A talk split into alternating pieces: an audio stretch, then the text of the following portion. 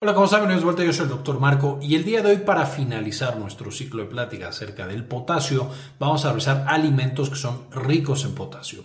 Evidentemente, si tenemos el potasio elevado, tenemos que evitar estos alimentos y si tenemos el potasio bajo, tenemos que incluir más de estos alimentos en nuestra dieta. Entonces vamos a ver cuáles son estos alimentos. Entonces con esto veamos alimentos y potasio, cuáles son ricos en potasio y cuáles son bajos en potasio. Evidentemente, si nos hace falta potasio, pues nos vamos a ir por los que son ricos en potasio y si tenemos el potasio muy elevado, pues nos vamos a ir por los que son bajos en potasio.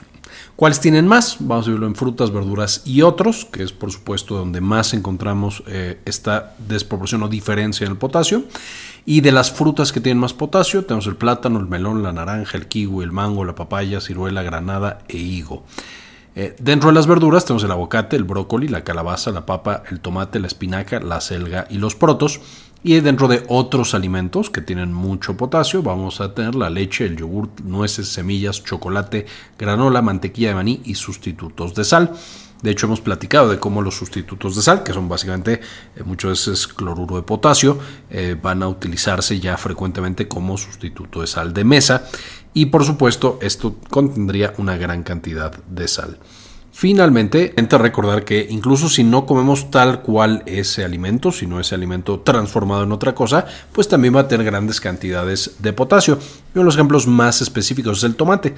Todas las salsas que contienen tomate, por supuesto muy utilizadas en la cocina mexicana, van a ser también muy ricas en potasio. Entonces, tener eso en mente. Por otro lado, ¿cuáles tienen menos potasio? Dentro de las frutas está la manzana, los arándanos, las uvas, el durazno, la pera, la piña y la frambuesa. En las verduras tenemos los espárragos, zanahoria, apio, pepina, berenjena, cebolla, rábano y nabos. Y finalmente, dentro de la categoría otros, tenemos cosas como el arroz, la pasta y el pan. Ahora, además de frutas y verduras en su alimento o en su expresión más pura, por supuesto, no todo lo que comemos es así. Hay cosas que vienen en lata. Evidentemente, si la comida viene en lata o en algún otro tipo de producto, pues vamos a buscar en la parte de atrás, la parte en la que dice potasio.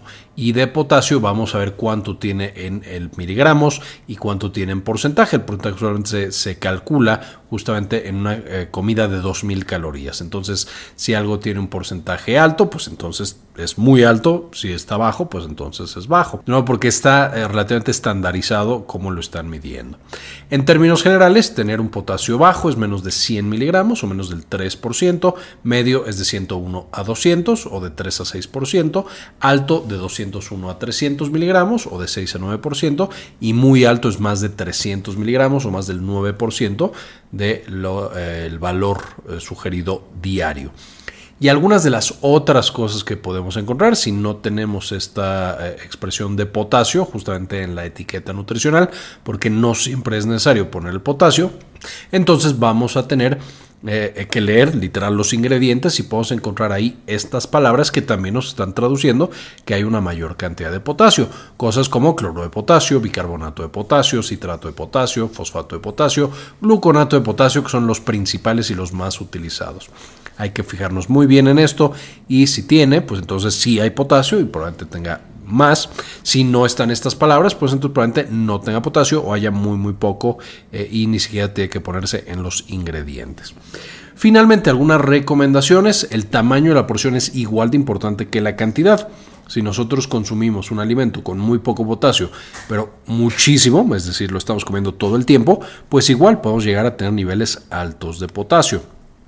Y lo mismo pasa al revés. Si comemos algo que es rico en potasio, pero muy, muy poquito, pues entonces no vamos a tener demasiado potasio. Entonces, no solamente es saber qué alimentos, sino cuáles son las porciones correctas para mí en la dieta que yo debo llevar. Número dos, ya lo habíamos platicado, pero los derivados de un producto, por ejemplo el guacamole, pues también va a tener mucho potasio, aunque no sea aguacate tal cual. Las salsas, pues también son ricas en potasio. El chile tiene poco potasio. Entonces, por ejemplo, de nuevo, hablando de comida mexicana, si vamos a consumir alguna salsa, que sea una salsa que no tenga tomate, si es que queremos evitar el potasio, y si nos hace falta potasio, pues entonces es más importante que tenga tomate a que tenga chile. Y finalmente, estas son recomendaciones muy generales. Siempre la persona que más nos va a poder orientar acerca de qué alimentos son los correctos y cuáles son las porciones, cuánto deberíamos estar comiendo de cada uno, es por supuesto el personal de nutrición, el nutriólogo, el médico que es experto en nutrición, todas estas personas son los que más nos van a apoyar y tenemos que orientarnos con ellos para, por supuesto, tener la cantidad adecuada de potasio y de todos los demás nutrientes en nuestra dieta. Como siempre les dejo las recomendaciones, eh, pero las referencias las que saqué la información para este video. Chequenlas, léanlas, aprendamos más del potasio, que es tan importante como vimos en esta serie de cuatro videos. Eh, y eh, espero las puedan consultar. Muy bien, esto fue todo por el video, espero les gustara, le entendieran, ya sepan cómo cuidar un poquito mejor su dieta. Con esto terminamos y como siempre, ayúdenos a cambiar el mundo, compartan la información.